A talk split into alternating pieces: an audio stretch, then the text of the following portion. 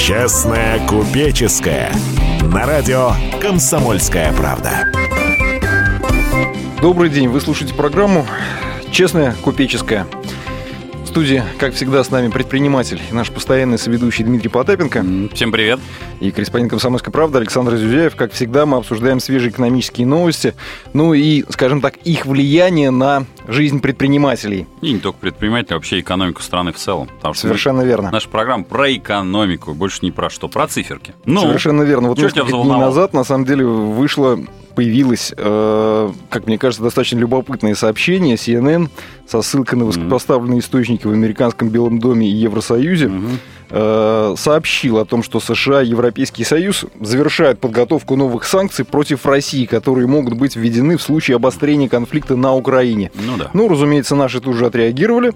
Председатель комитета по международным делам Госдумы Алексей Пушков да. у себя в Твиттере заявил, если Запад введет против России новые санкции, это не поможет Украине, но приведет к отстранению России от Запада и в политике, и в экономике.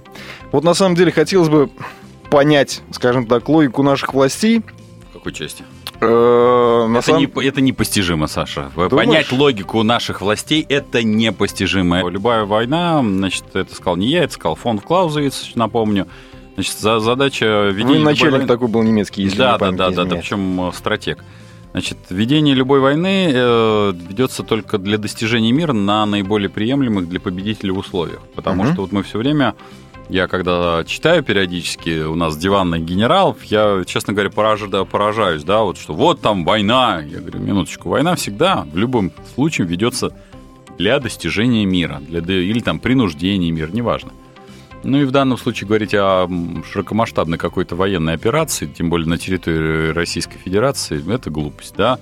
Да, точно так же, как... Но на самом деле ты в таких же терминах, скажем так, обсуждаешь и какие-то бизнес-завоевания. Абсолютно. А дело в том, что любое, любое человеческое э, там, жизнь – это противостояние всегда, и тут даже нечего обсуждать. Тут, в общем, и поэтому, когда Россия отстранится от Запада, ну, опять-таки, эти все термины это из области политики. Нас должно волновать одно. А будет нашу нефть, газ покупать или не будут нашу нефть, газ покупать? Все остальное это вторично.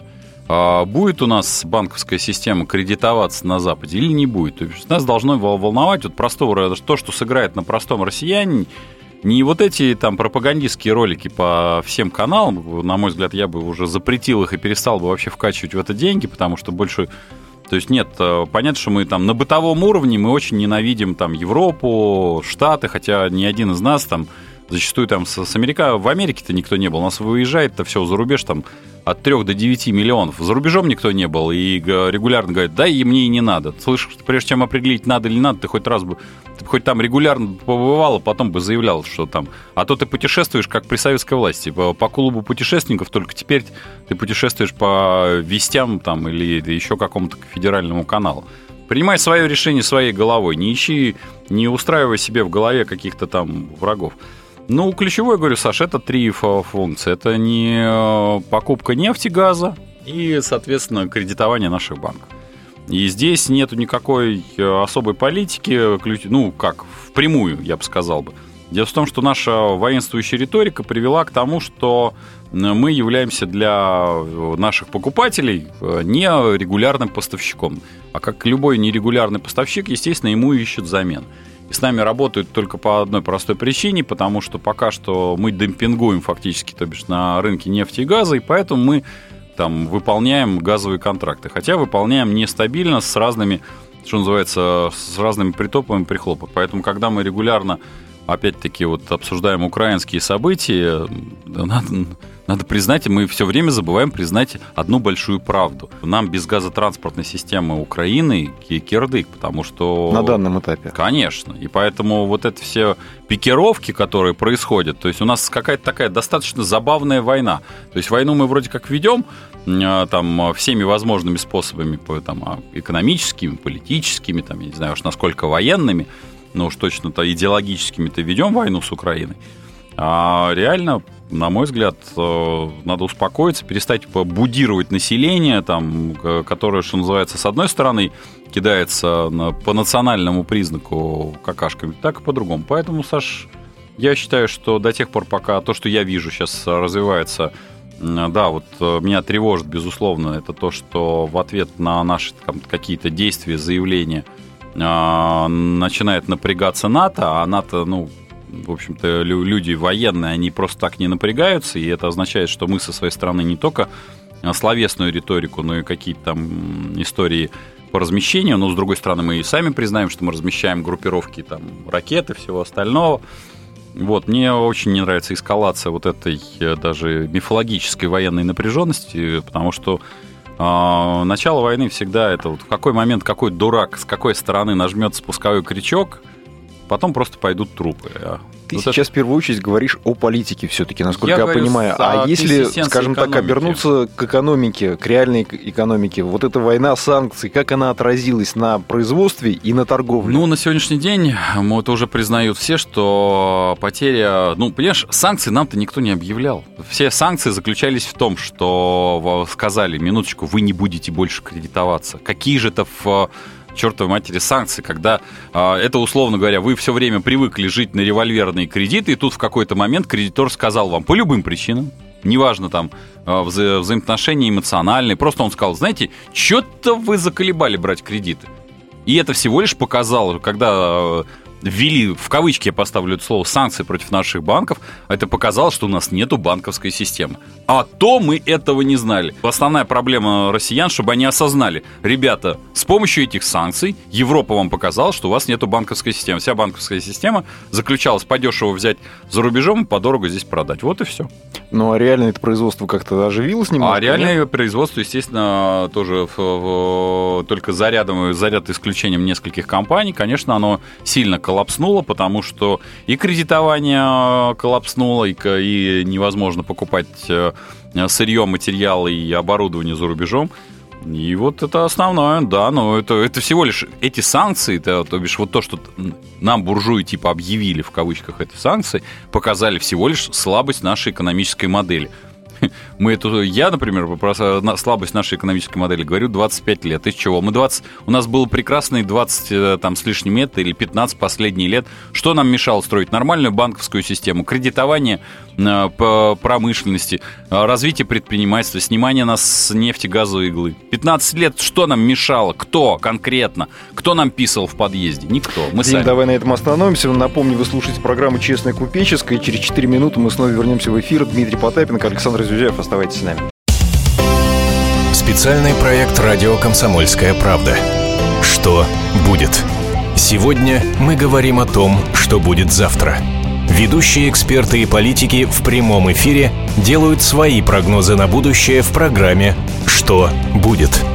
Каждый вторник с 19 до 21 часа по московскому времени на радио «Комсомольская правда». В эфире Владимир Сунгоркин и Александр Яковлев что будет.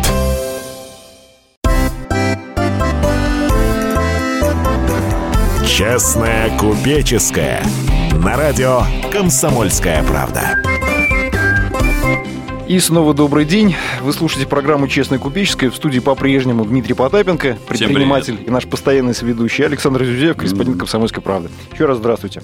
Мы обсуждаем свежие экономические новости. Ну вот, на самом деле, одна из, скажем так, последних новостей, которая наверняка ну, как мне кажется, достаточно больно, серьезно ударит по... По клиенту. Думаешь, не по бизнесу? Не по не, бизнесу? Саша, куда? Ну, давай, да зачитай. Хорошо. Зачитай. Минфин у себя на сайте 9 июня э, опубликовал для общественного обсуждения проект поправок mm-hmm. к закону о применении контрольно-кассовой техники. Mm-hmm. То есть речь идет об обычных кассах, которые у нас есть во всех магазинах. Mm, только они должны работать в, в режиме онлайн. То есть они должны передавать прямо в режиме онлайн. И вот я, когда вот читаю следующий заголовок, расходы на применение новых кассовых аппаратов будут существенно меньше.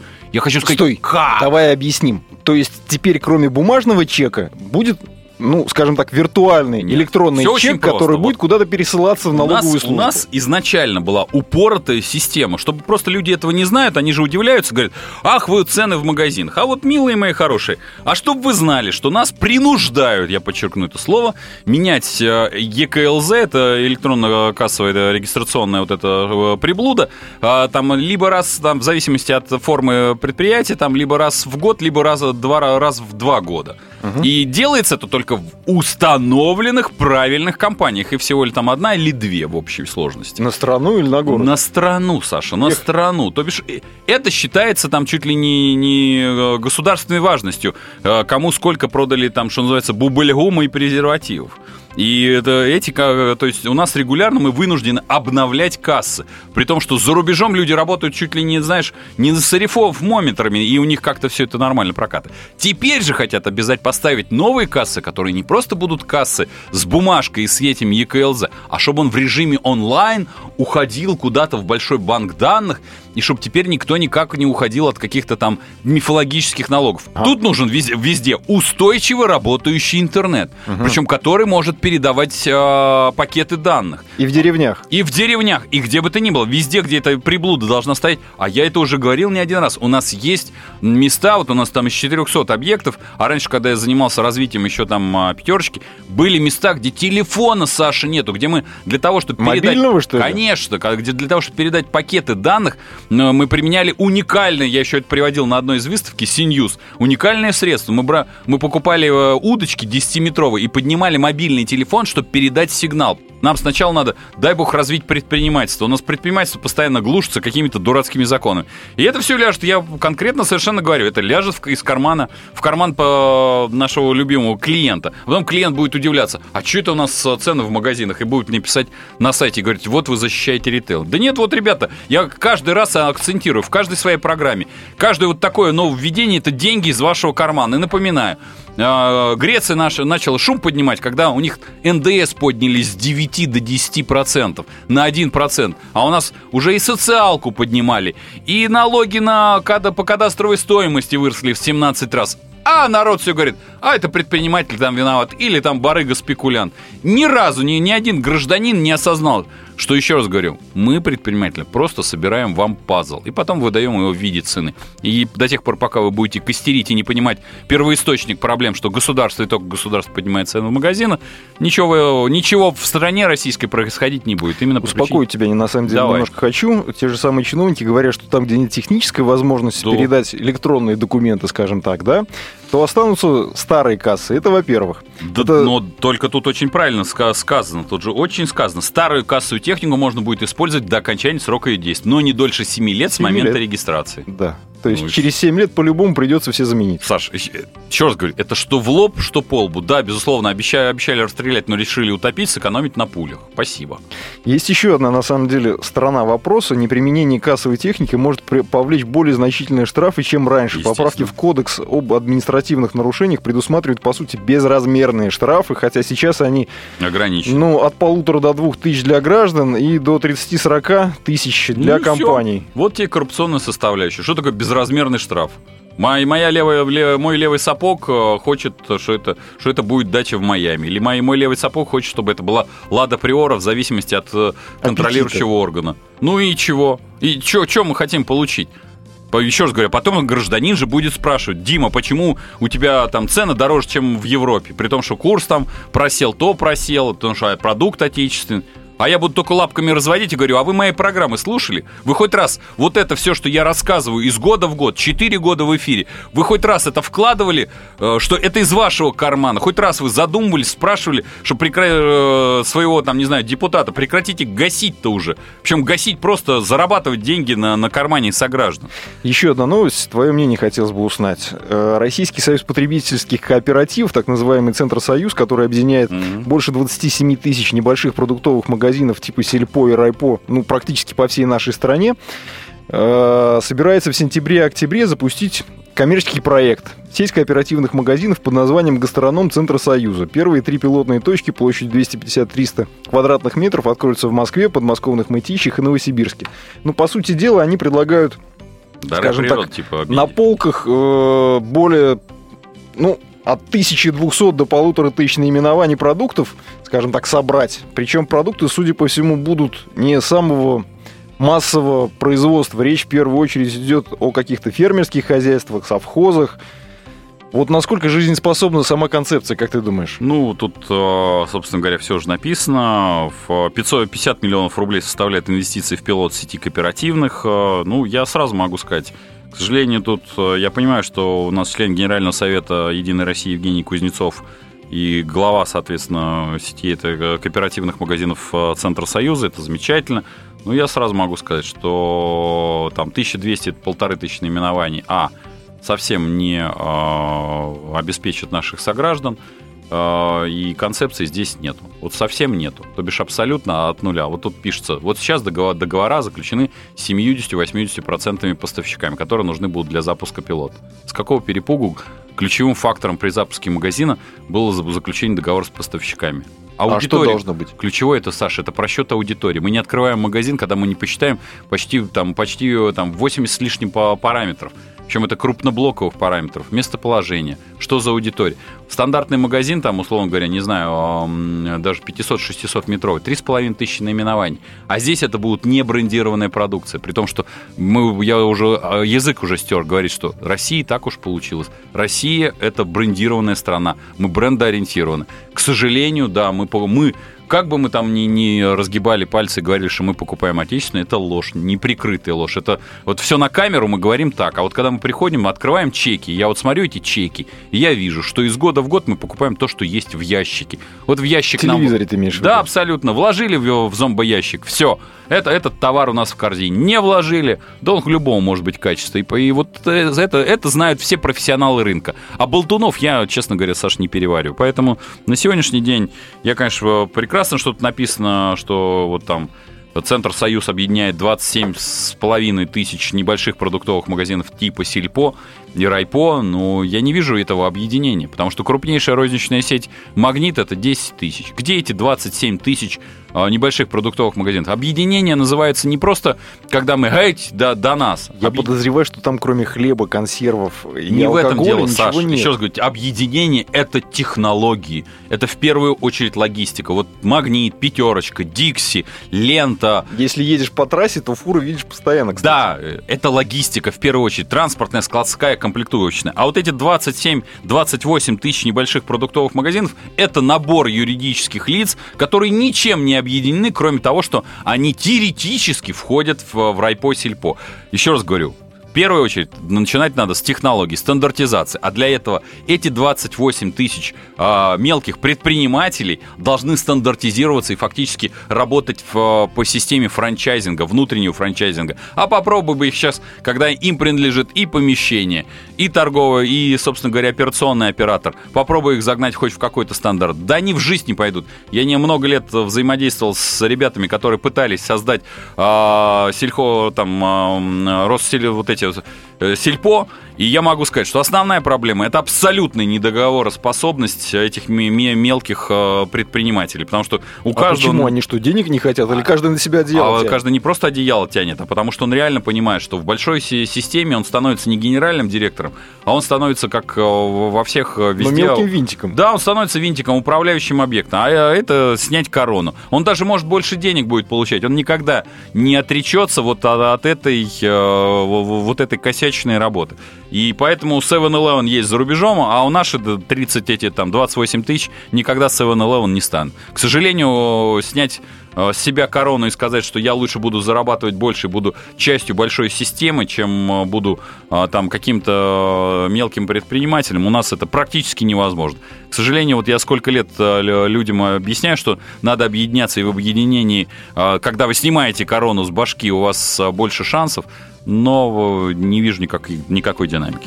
Жалко. Мы снова остановимся на небольшой перерыв. Через 4 минуты мы снова вернемся в эфир. Вы слушаете программу «Честная купеческая». В студии у нас Дмитрий Потапенко, предприниматель и наш постоянный соведущий Александр Зюзяев. Оставайтесь с нами. Если всех экономистов выстроить в одну линию, они все равно будут показывать в разные стороны. Верное направление знает доктор экономических наук Михаил Делягин. Только он знает, кто такой Доу Джонс, где у него индекс, как его колебания влияют на мировую экономику и какое отношение он имеет к пиратам Карибского моря. Наш экономист расскажет об этом простым и понятным языком в программе «Час Делягина». Слушайте на радио «Комсомольская правда» по понедельникам в 17.05 по московскому времени. «Честная купеческая» на радио «Комсомольская правда». И снова добрый день. Вы слушаете программу «Честная купеческая», и мы обсуждаем свежие экономические новости и их влияние на нашу, скажем так, реальную экономику. В студии предприниматель и наш постоянный соведущий Дмитрий Потапенко. Всем привет еще раз. И корреспондент «Комсомольской правды» Александр Зюзяев. Еще раз здравствуйте. Mm-hmm. Мы, на самом деле, достаточно много новостей уже обсудили, но менее интересными, скажем так, они не становятся. Mm-hmm. Центробанк предлагает активнее инвестировать в пенсионные накопления в сельскохозяйственную инфраструктуру, чтобы снизить зависимость России от внешних рынков и заметить замедлить рост цен. Об этом заявил первый зампред ЦБ Сергей Швецов. По мнению Швецова, начать нужно со строительства 200 центров хранения и обработки плодово-овощной продукции. Да. Он отметил, что это рынок, ну, практически голубой океан. Есть такой термин, который, ну, скажем так, подразумевает, что так mm, называется там. новый рынок, на котором вообще нет конкурентов. Ну, конечно. И вот Швецов уверен, что негосударственным пенсионным фондом, НПФ, так называемым, понравится инвестировать в сельское хозяйство. Не понравится. Почему? Значит, вот, Саш, Богу Богову, Кесарю Кесареву. Итак, Негосударственные пенсионные фонды загашены абсолютно требованиями Центробанка по резервам и всему остальному овощебазы и э, там ритейл и все остальное, и общепит – это рисковый вид бизнеса. Это медленный, нудный бизнес. Почему э, ни один э, государственный чиновник никогда не подходит к... Ему нужен очень короткий срок, потому что он сидит на месте там 3-4 года. Ему нужно, оп, чтобы быстро создался боковой ручеек и отвалил долгосрочно они перспективу не строят. А овощебаза, срок окупаемости ее минимум 7-8 лет. Где они возьмут НПФ такие деньги и почему они должны будут гарантированно, я слово, гарантированно получить доход, я не знаю. Поэтому призывать это замечательно, но для того, чтобы э, закончить с призывами, очень было бы недурственно, э, по крайней мере, убрать тот объем документов, который требует Центробанк от э, банков, поэтому они не финансируют реальный сектор, убрать в том числе объем резервирования документов с независимых пенсионных фондов. Вот тогда, может быть, возникнет ситуация. Пока сейчас это не голубой океан, это просто геморрой. Я на самом деле вот не уверен, что ты знаешь ответ на мой следующий вопрос, но я его все-таки хочу задать. Скорее всего, не знаю. Я не все знаю. Э, что касается НПФов тех же самых, mm-hmm. да, насколько мне известно, э, они в основном все-таки деньги вкладывают в первую очередь в государственные облигации да, наши они, собственные. Бумаги, да. А в реальную экономику они какие-то деньги вкладывают? А у них... Э, ну, И куда именно, если ты знаешь? Вот, Саш, я, честно говоря, до конца я однозначно тебе могу сказать, я не знаю, потому, но потому что и по одной простой причине. Я изучал НПФ только как потенциальный пенсионер. Я состою в одном из НПФов, угу. или, в, да, по-моему, в одном. Вот, и я изучал, э, собственно говоря, там и э, все, как они все, собираются твоими деньгами Да, рулить? как моими деньгами, да, где они собираются их просандалить в случае если. И я могу сказать, что, конечно, реального сектора экономики там не очень много, по причине, и опять-таки, указанной мною выше. Это не так просто. Они вкладываются в основном в бумажки, так называемые э, голубые фишки, хотя у нас, знаете, голубые фишки, которые колеблются так, как колеблются акции там Сургутнефтегаза или там Газпрома, ну, ни в одной стране мира э, таких голубых фишек нету. Во всех э, странах мира голубые фишки очень консервативные бумаги, а у нас волатильность наших голубых фишек, знаете, такое ощущение, как будто это рисковые бумаги где-нибудь на Западе. Поэтому я до конца, Саш, не, не, не владею этой историей, но точно знаю, что НПФ это точно не игрок на рынке инвестирования. Давай тогда перейдем к следующей Давай. теме. Сегодня э, деловые издания вышли с заголовками «Деньги обретают запах». В чем да. суть вопроса? Понятие банковской тайны в России постепенно становится столь же условным, как и на Западе. Вступившие в силу поправки к антиотмывочному закону, опубликованные документы Центробанка рекомендуют банкам выявлять происхождение средств практически любых клиентов и компаний, и физических лиц. Вот новые формы, новые нормы признаны снять риск злоупотреблений при объявлении амнистии капиталов. А как это вот реально может выглядеть? Хорошо, я прихожу в банк с чемоданом денег, а мне что говорят? Мы у тебя не возьмем, пока ты не докажешь их э, происхождение? Ну, в, в данном случае, видимо, да. Особенно мне нравится, знаешь, э, условно на Западе. Э, мы забываем сказать, что на, именно на Западе существует там более 50 офшорных зон, и это, это Запад, это не там Запад, Восток, то бишь это места, которые явно не, не российские. Поэтому а, утверждение, что банковская тайна на Западе условно, это ложь. Банковская тайна на Западе существенно сильнее охраняется даже в а, простых случаях, чем у нас э, там э, банковская тайна каких-нибудь государственных А чинов. что ты имеешь в виду? На самом деле, вот у нас было куча новостей mm-hmm. в последнее время про ту же самую Швейцарию, которая, по сути дела, от банковской тайны-то отказывалась. Она готова была предоставлять а... практически любые данные Швейцария, по запросу. Швейцария страна, которая всегда поддерживает нейтралитет. Соответственно, Швейцария будет на стороне сильного. Она, собственно говоря, и со времен Адамовых еще при... при Даже она, если это ей это не выгодно? А, а, ей будет это всегда выгодно. Она на стороне большинства. То бишь, а. надо себя понимать. Все. Другое дело, что для частного гражданина или для тех там, людей, которые в том числе ко, ко мне обращаются, там, где хранить деньги, ну уж Швейцарию я им никогда не, пос, не посоветую для того, чтобы э, они были непрозрачны. Это точно не Швейцария. И что ты советуешь? О, ну, у нас достаточное количество там Гибралтара, у нас достаточное количество Сейшел, у нас достаточно количество Науру, и когда он идет, мне задают второй вопрос, типа, ну это же там не, не крупный банк, я говорю, да, но только вы, вы в этом не крупном банке будете э, там там третьим, четвертым клиентом. Вы будете знать зампреда, и он будет вас любить и уважать. И если а, что, ему можно позвонить. Да, ему можно будет понимаю. позвонить на мобильный телефон, сказать, типа, а что за на?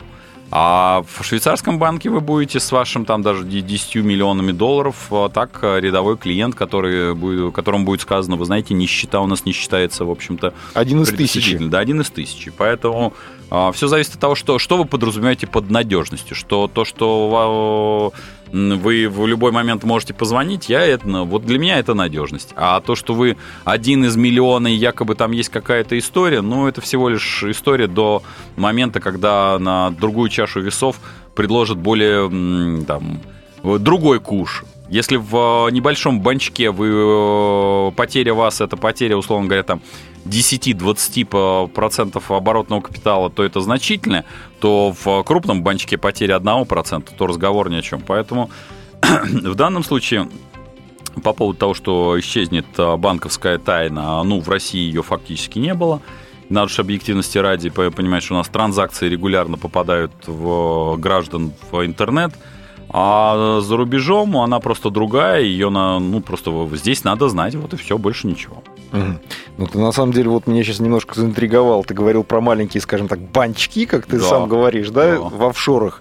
А да. вот насколько это надежная вообще сама по себе история? Потому что когда ты говоришь про маленький банк, банчок, банчок э, в офшоре, не получится ли так, что сегодня туда чемодан денег принес или а. перевел, а завтра он ну, исчез и все? Ну, теоретически он может, конечно, исчезнуть, но в основном даже маленькие банчики за рубежом обладают историей э, ни один, ни день, ни два, ни три. Опять-таки, э, для того, чтобы исчезнуть, там возникает следующее. Исчезать с э, твоими 10% нет. Он, ему надо будет исчезать с 10 Э, про, там, клиентами. А, соответственно, клиенты все разные и, и найдут быстрее, чем любого Интерпола. Поэтому в данном случае это более надежная история.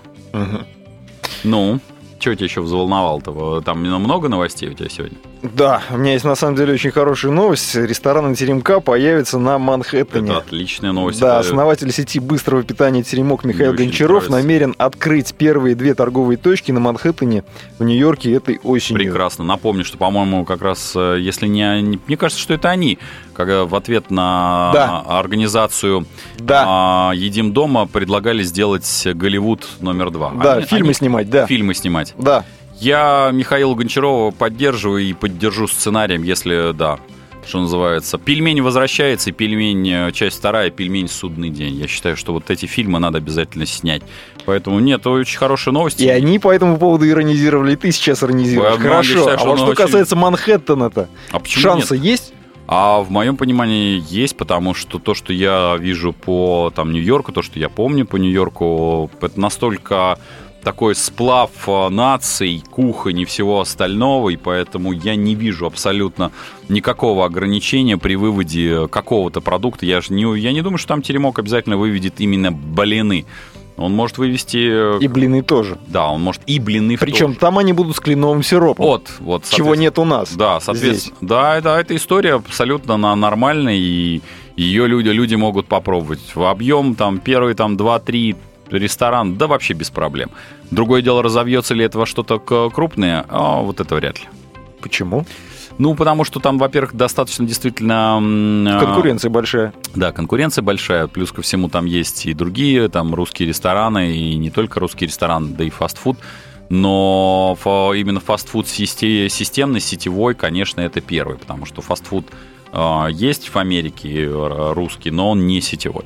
Поэтому я им желаю удачи, и а, пельмень возвращается, и пельмень судный день. В общем-то, если Михаил обратиться, в, я, мы обязательно снимем этот блокбастер, я считаю. Ты уже в доле, я так и понял. Однозначно, однозначно, Саша. Вы я считаю, что это лучше, лучше, что да. Вы слушаете программу «Честная купеческая». Мы снова ненадолго остановимся. В студии у нас предприниматель и наш постоянный соведущий Дмитрий Потапенко. И Александр Зюзяев, корреспондент «Комсомольской правды». Оставайтесь с нами. Он – самая большая загадка нашей планеты. Его суперспособности в помощь слабым и беззащитным. Нечеловеческая сила мысли. Я просто читаю много разного. В одном миллиметре его мозга помещаются все поисковики и энциклопедии. Вся мировая паутина. В его карманах. Ответы на любой вопрос любого собеседника. Человек наук. Супергерой Анатолий Вассерман в финальной битве между добром и невежеством. Программу «Беседка» с Анатолием Вассерманом. Слушайте на радио «Комсомольская правда» по пятницам в 17.05 по московскому времени.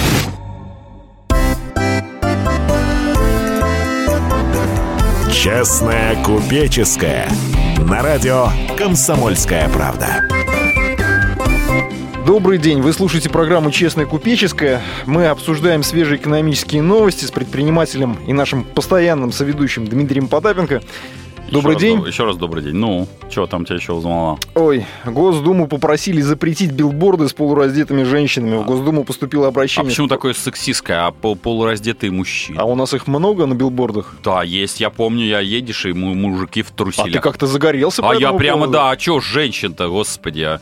Ну, нет, ну, замечательно, пусть запретят. А собаки в обращении, должны быть. Причем в обращении сказано, что реклама кружевного женского белья отвлекает водителей автомобиля от дороги. Это во-первых. Так. А во-вторых, э, эксперты установили, что такая mm. афиша негативно влияет на детей и подростков. Происходит расливание информационное, расливающее информационное давление. Отлично. О как. О как. Поддерживаешь? Однозначно. Особенно про, про детей и подростков, которые расливают информационное давление. А ничего, что у нас там идут э, там да, сериалы, там э, типа реальная жизнь, там э, Дом и два, там пацаны с такими полублатными историями. Никого это ничего, никого не растлевает. Напомню, что этим всем владеет Газпром, так на секундочку. И, в общем, мне кажется, что начинать надо с несколько не с билбордов, а, а все-таки начинать с семьи и с семьи начинается с того, что у семьи, а, должно быть э, нормальные э, бытовые условия, нормальная э, возможность работать, зарабатывать, там, терять работу, находить работу, получать образование, которое ну, востребовано экономикой. И вот это является ключевым фактором. И если э, там, депутаты хотят чем-то заняться, ну, если бы они хотели начать этим заняться, то, наверное, вот они были бы депутатами, как при советской власти, которые работали после работы. Сначала бы он работал днем, а, а потом бы вечером бесплатно был бы депутатом. Вот тогда сразу бы стало все на свои места. Это mm. мне бы нравилось. Поэтому я за. Но только сначала, ребят, займитесь бытовухой. Вот как они займутся бытовой экономикой, я прямо сразу скажу, что вот именно полураздетые женщины, вот как написано... Главная беда нашей страны. Главная да. беда нашей страны, да. Угу. Следующая новость. Э, Давай. Цены в России перестали расти за неделю со 2 по 8 июня. Инфляция в России не выросла. При этом с начала месяца цены увеличивались на 0, на 0,1%. С начала года выросли на 8,4%. Ну, общем, ну, да. Это официальные данные Росстата. Причем, mm-hmm. скажем так, пара зарисовок. Больше всего за неделю подорожала морковь почти mm-hmm. на 2%. Морква? Да. Стоимость картофеля выросла почти на процент, конфет mm-hmm. на полпроцента. Цены на хлеб, муку, колбасу и мясные консервы увеличились на 0,1%. В то же время огурцы подешевели на 14%, помидоры на 5,5%, капуста на 5,5%, э, лук на 4%. Ты уже сегодня проговорился, что у тебя 400 магазинов. Ну, да. По магазинам ты это видишь? Ну, Саш, э, я это не просто не вижу. Ну, то бишь, смотри так. Вот это разговор о том, что у нас там перестали цены расти, но они на сегодняшний день выросли настолько сильно, что... С начала года. Да, с начала года, что, конечно, рост остановился. Напомню, что, как я, как я, к сожалению, предсказывал, курс доллара-евро, в общем-то, стал расти. И напомню, что к концу там, лета, к началу осени нас еще ожидает масса э, веселых э, цифр по курсу доллара-евро. Поэтому, конечно, в осень на плодовочную продукцию цены, конечно, тормознут а, за счет того, что просто будет э, сезонный такой всплеск поставок. Но в целом я могу сказать, что цены, конечно, в осень и зиму продолжит рост, потому что все это начнет включаться ценник, потому что на экономике, я напомню, нанесен третий нокаутирующий удар. Это запретительная кредитная политика, не только рост ставок, я подчеркну, потому что тут у нас ставки вроде как ну, снижаются. Но фактически не выдают кредит. Да, но кредиты не выдаются. Полтора года уже не кредитуется реальная экономика. И все, а цифры что-то кредитов как-то сильно не падают, поэтому даже если и есть кредит, только, только условия такие, что бумаг не соберешь на них. Поэтому, в общем, да, я поздравляю. Ну, то есть вчерашняя новость о том, что Центробанк снизил ставку да? рефинансирования на 1%, это ни на что никак ни не на повлияет. Что не повлияет. Просто документы не соберешь. Да, сейчас можно объявить ставку в 1%, документы не соберешь. Все. Угу. Хоть ты на уши встань, хоть подбрыгни. Поэтому кредитуются только старые заемщики, больше ничего. Поэтому ничего принципиально не поменял. Тебе кредиты дают? А, мне дают как старому заемщику это рефинансирование, ну потому что, Саша, у меня есть кредитная история раз, а, Successful Story 2. Что и... это? Ну, то бишь история успеха. И угу. я даже могу сказать, что зачастую там а, частные инвесторы, а, которых у нас достаточное количество, дают просто под проекты деньги, то бишь под фактическое слово стартап, по простой причине, что понимают, ну, опять-таки, вот есть история успеха. То бишь я, я не вкладываюсь в истории, которые я не понимаю и всему остальному. Вот, поэтому они всегда согласны давать деньги. У нас осталось несколько минут. Давай, Мы начинали давай. нашу программу, скажем так, э, с войны санкций ну и, по ну сути ну, да. дела, мы давай, наверное, закончим. попробуем закончить. Да, напомню, 30 марта Россельхознадзор сообщил, mm. что в партии консервированных шпрот из Латвии был обнаружен канцероген. Удивительно. Безоперен. В ведомстве Удивительно. подчеркивали, что без... бензоперен является наиболее типичным химическим канцерогеном окружающей среды. среды. Он опасен для человека даже при малой концентрации. Ну и, разумеется, шпроты латвийские тоже были запрещены. Угу. Сегодня стало известно, латвийские рыбопромышленники посчитали, что потеряют ну, до 200 миллионов евро из-за запрета на поставки консервов в Россию. Понятно, что для этой маленькой страны, наверное, это существенная, сумма. Для цифра. нас, наверное, нет. Да. А... Тем более, что шпроты делаются во многих странах. Просто, да там, и у нас тоже. Да, и, ну просто прибалтийские шпроты, конечно, отличаются выдержанностью стандарта и качеством. Но это же на самом деле далеко не первый виток такой войны. Саша, к сожалению, вот или к счастью, значит, а, ведение продуктовой войны или торговой войны это вещи абсолютно нормальные. Меня тревожит абсолютно нормальное со всех сторон, когда нам запрещают, мы запрещаем. Угу. Меня смущает... Ты сам себе не противоречишь? Нет, ага. нет, не противоречу. Абсолютно нормально. Основная проблема заключается в том, что ведем мы ее топорно. Вот просто топорно. Что-то там, не знаю, там кто-нибудь из э, министров э, буржуйских что-то сказал, мы хабах там, давайте грох, грохнем. И такие уши торчат. Да. И вот, вот мы фактически реагируем на какие-то политические заявления. Еще раз говорю, нельзя экономику подкладывать под политику. Если нам это выгодно, вот, вот заметьте, вот санкции буржуйские, вот мы много говорим, Саша, о санкциях, именно угу. об экономических, я не про политику сейчас говорю. Так. Вот заметь, что ни один, ни один зарубежный политик за все это, за все это длительное время а, введения вот этих экономических санкций никогда не говорил и даже не заикался, что а давайте мы нанесем реальный, я подчеркну это слово, это будет реальный, фатальный ущерб экономике России – прекратим покупать нефть и газ.